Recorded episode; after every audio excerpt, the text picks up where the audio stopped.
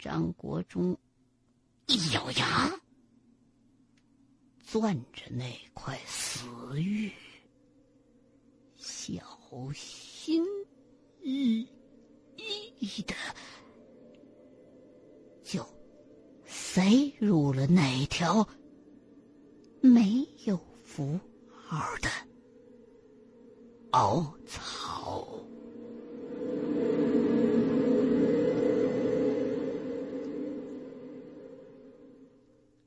当死玉敲门砖完全被塞进观音像的袖口里之后，只听观音像“啪”的一声从胸口的部位裂开了一条缝，缝隙当中开始不断的有水流了出来，紧接着就是一阵嘎嘎叭叭的声音。仿佛多少年没关过的铁门强行的开合一样，刺耳之极。伴随着这阵响动，整个密室仿佛开始抖动。刚才的举动，好像触动了什么机关，洞里头的积水立刻开始上涨。塞错了。虽说那鬼鬼并没什么动静，但是眼前这景象显然是触动了什么机关了。张国忠这时候已经顾不得观察定魂装的效果了，飞身上前掀开了玉盒，一把抓过装传国玉玺的木头匣子，就揣在了自己的衣服里。然而，这时候。洞里头的水位上涨的速度出奇的快，等拿完了穿过玉玺之后，最多二十几秒钟，洞里头的水已经由最初的齐膝盖变成了齐胸了，跑过去已经不可能了。正在张国忠从腰里边撸起那登山绳子，准备往洞口游的时候，忽然听见。洞里头啪啪啪几声刺耳的响动，好像是天坡，但是分贝要小声很多。那几根原本插在岩石缝隙里的鸡喉，全都飞射到了对面的岩壁上，然后弹进了水中。也不知道究竟是因为洞里边的阴气太重，还是这东西太厉害。这三根定魂桩。硬是连一分钟都没撑住。原来还在水中露着个脑袋的鬼鬼，随着这几声动静的结束，噗一下子缩入了水底，水漫金山。姓赵的真是比曹操还贱。张国忠一边问候着老赵家他们家的祖宗，一边拼了命的往洞口处游。就在这时候，忽然觉得左边的脚脖子一下子被一只手给狠狠的拽住了。啊！连口气儿还没来得及换，张国忠就被拽入了水下。我去你娘的！水下的能见度并不是很好。张国忠把手电咬在了嘴里头，借着手电光抽出赵坤成父亲的那把短剑，冲着对面的那团黑乎乎的东西分心就刺。只感觉“噗”的一下，仿佛对面的东西并没有躲闪，短剑齐根扎入了对方的身体，水底顿时弥漫起了一股黑雾。抓着自己脚脖子的那只手松开了，这剑还挺厉害。这时候，密室内的水位已经没过头顶了。张国忠无心恋战，占到便宜之后，继续用力的向洞口游。就在他游到洞口正下方。刚准备拿出腰间的绳子往上爬的时候，忽然觉得身边一阵水波，紧接着便是。呲啦一爪子，正挠在自己拿木匣子的那只胳膊上。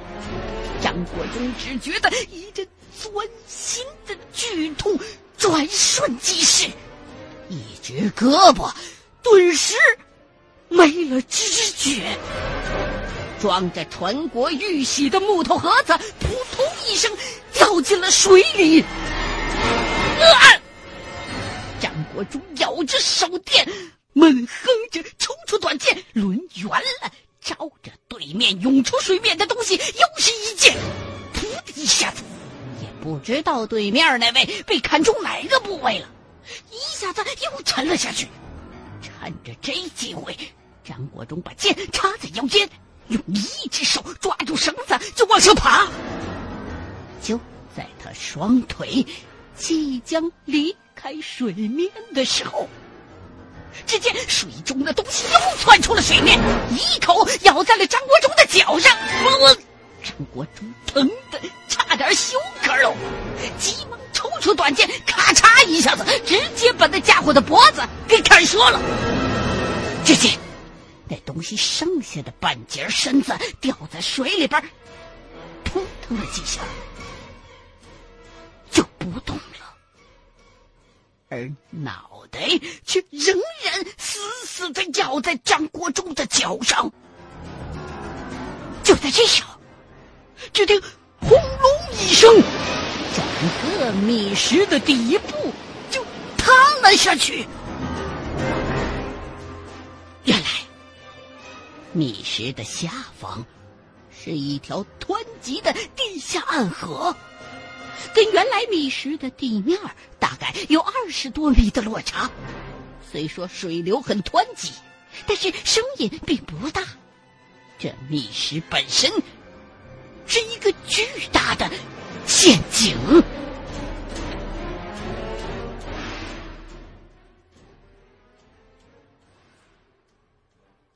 从暗河的水里爬上地面。张国忠感到一种说不出的委屈和窝囊。他抽噎着，用短剑剃掉了那个还咬在自己脚上的脑袋，好歹往伤口上敷了一点鹰甲粉，没精打采的往回走。对于一个历经千难万险，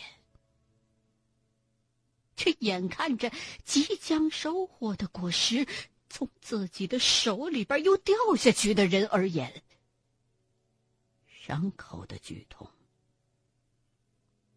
远不如心中的痛楚来的厉害。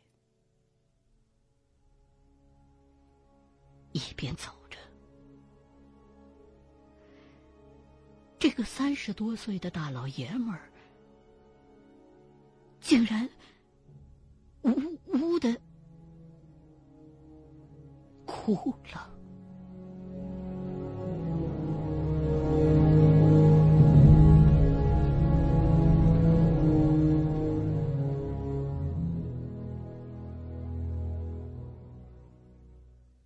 与此同时，在龙潭之外。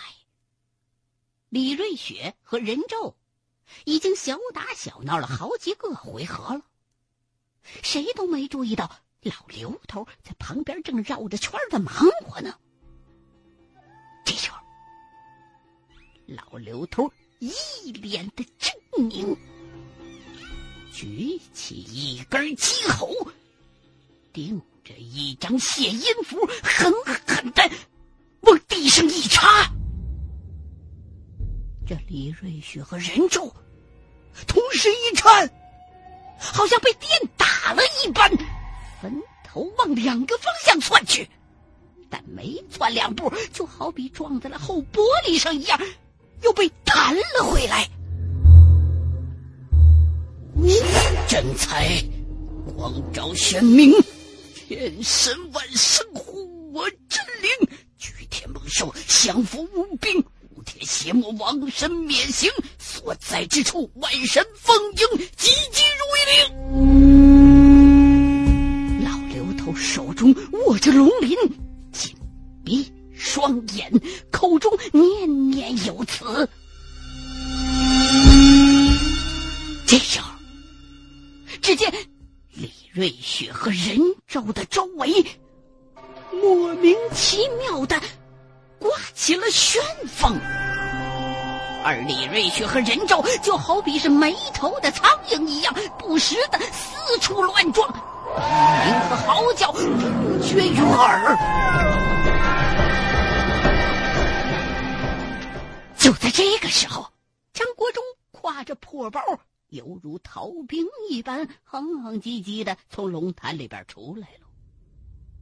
不远处传来的哀嚎。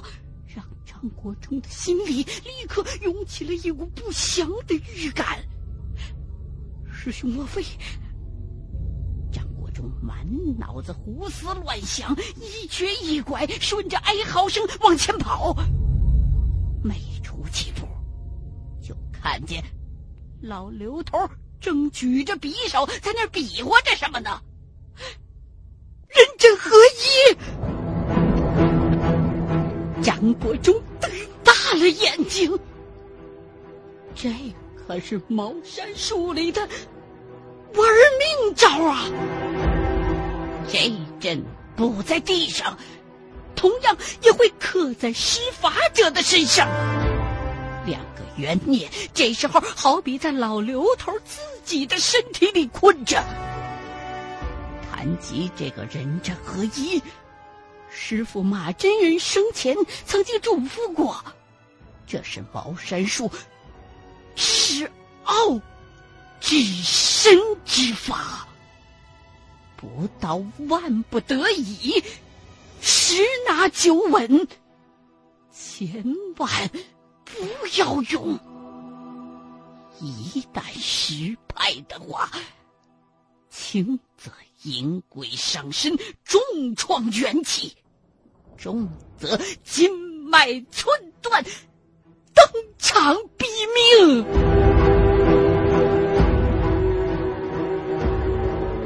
张国忠不敢喊老刘头，怕他一分神破了真气，偷偷的走到草坡的底下，用铜钱在自己的旁边摆了一个炸阳阵。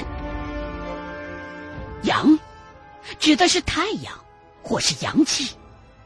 顾名思义，炸阳阵就是伪装太阳或阳气聚集点的阵法，本就是吓唬人用的。但张国忠将这个阵法加以创新，和阳怒阵的瞬间爆发不同。这炸阳阵在张国忠的创新之下，已经变成了引法者之阳一炸。以法者之气以攻的东西，也就是说，这个阵法这时候已经具备了强烈的攻击性。草坡子上边的老刘头，并不知道张国忠已经出来了，而且就在自己的对面。这时候，他的慧眼一开。只感觉针中的两团黑气越来越暗，而自己的胸口却有两团黑气越来越浓。开！老刘头察觉时机已到。挥起匕首，照着自己的胸口就是一划。与此同时，阵中的人咒嚎叫了一声，随着一声刺耳的天破之响，那个黄鼬的脑袋连同半截血淋淋的畜生身子，噗的一声就从下边的腔子当中喷了出来。两团黑乎乎的东西，一大一小，在地上挣扎了两下。不动了。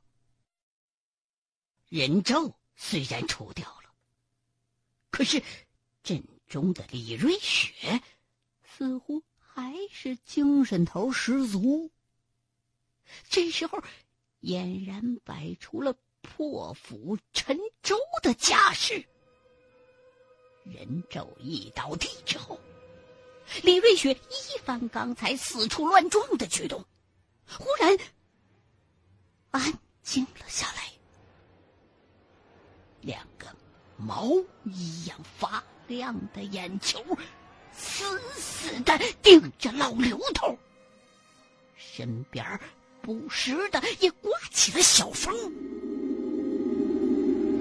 而老刘头的跟前儿，被鸡猴钉在地上的谢银符，忽然“呲啦”一声碎成了纸屑。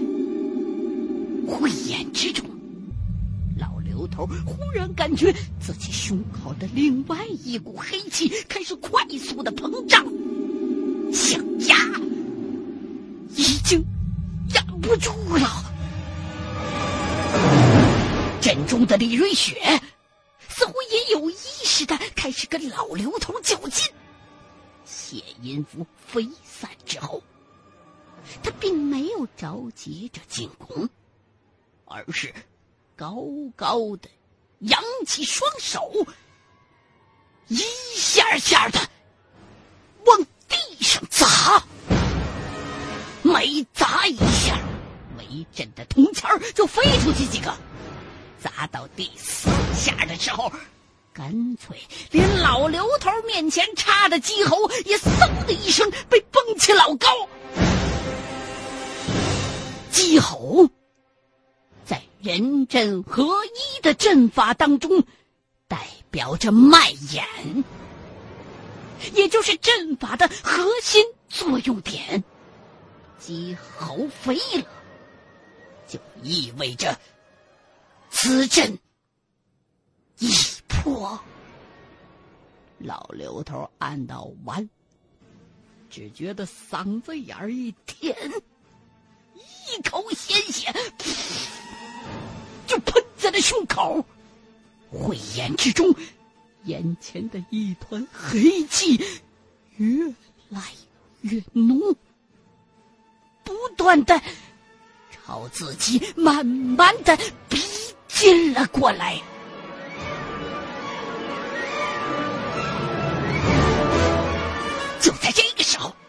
老刘头的慧眼之中，忽然看见了一团紫气从对面的草坡底下径直涌向了眼前的黑气。莫非是国忠？紫气以排山倒海之势，顷刻之间就罩住了黑气。老刘头顿时感到自己胸口的黑气减弱了不少，而此时阵中的李瑞雪又开始了刺耳的哀嚎，不时的用双手拼命的砸地，只听得一声接一声的闷响，少说也能传出去几里地去。但是甭管他怎么砸，那团紫气始终围绕在他的周围。仅仅几十秒的功夫，李瑞雪就像是泄了气的皮球一般，只剩下哼哼的劲儿了。你就给我在这儿吧！趁这机会，老刘头捡起掉在地上的鸡喉，再次定回了脉眼，挥动匕首，照着胸前逐渐减弱的黑气一通横划了。你无之死，敢有重担？倒插地府，有我真阳急急如律令！一声暴吼，老刘头把匕首深深的。插入了地下，这一招叫做送鬼入地。用茅山的理论来讲，凡法者以至阳治至阴，皆有入地之力。大阴盛者，阳即衰灭；然大阳胜者，则至死于地府，不得超生哉。意思就是说，如果以极大的阳气和极大的阴气对抗，都有把对方彻底制服的威力。如果阳不敌阴，那么施法者就会死亡；而如果阴不敌阳的话，冤孽。就会被打入地府，永世不得超生。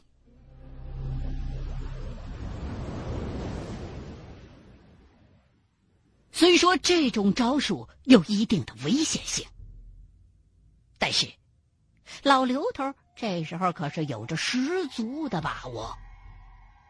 这时候的紫气跟黑气可谓是势均力敌。而自己虽说受了伤，但也还是有一定的战斗力的。这点残气加上这半路杀出的紫气，把这酩酊恶鬼送入地府，应该是问题不大。随着龙鳞匕首“噗”的一下插入地下，李瑞雪“哼”的一声。瘫在了地上，嘴角顿时涌出了白沫子，一声天破，好比惊雷一般，震得人头皮发麻。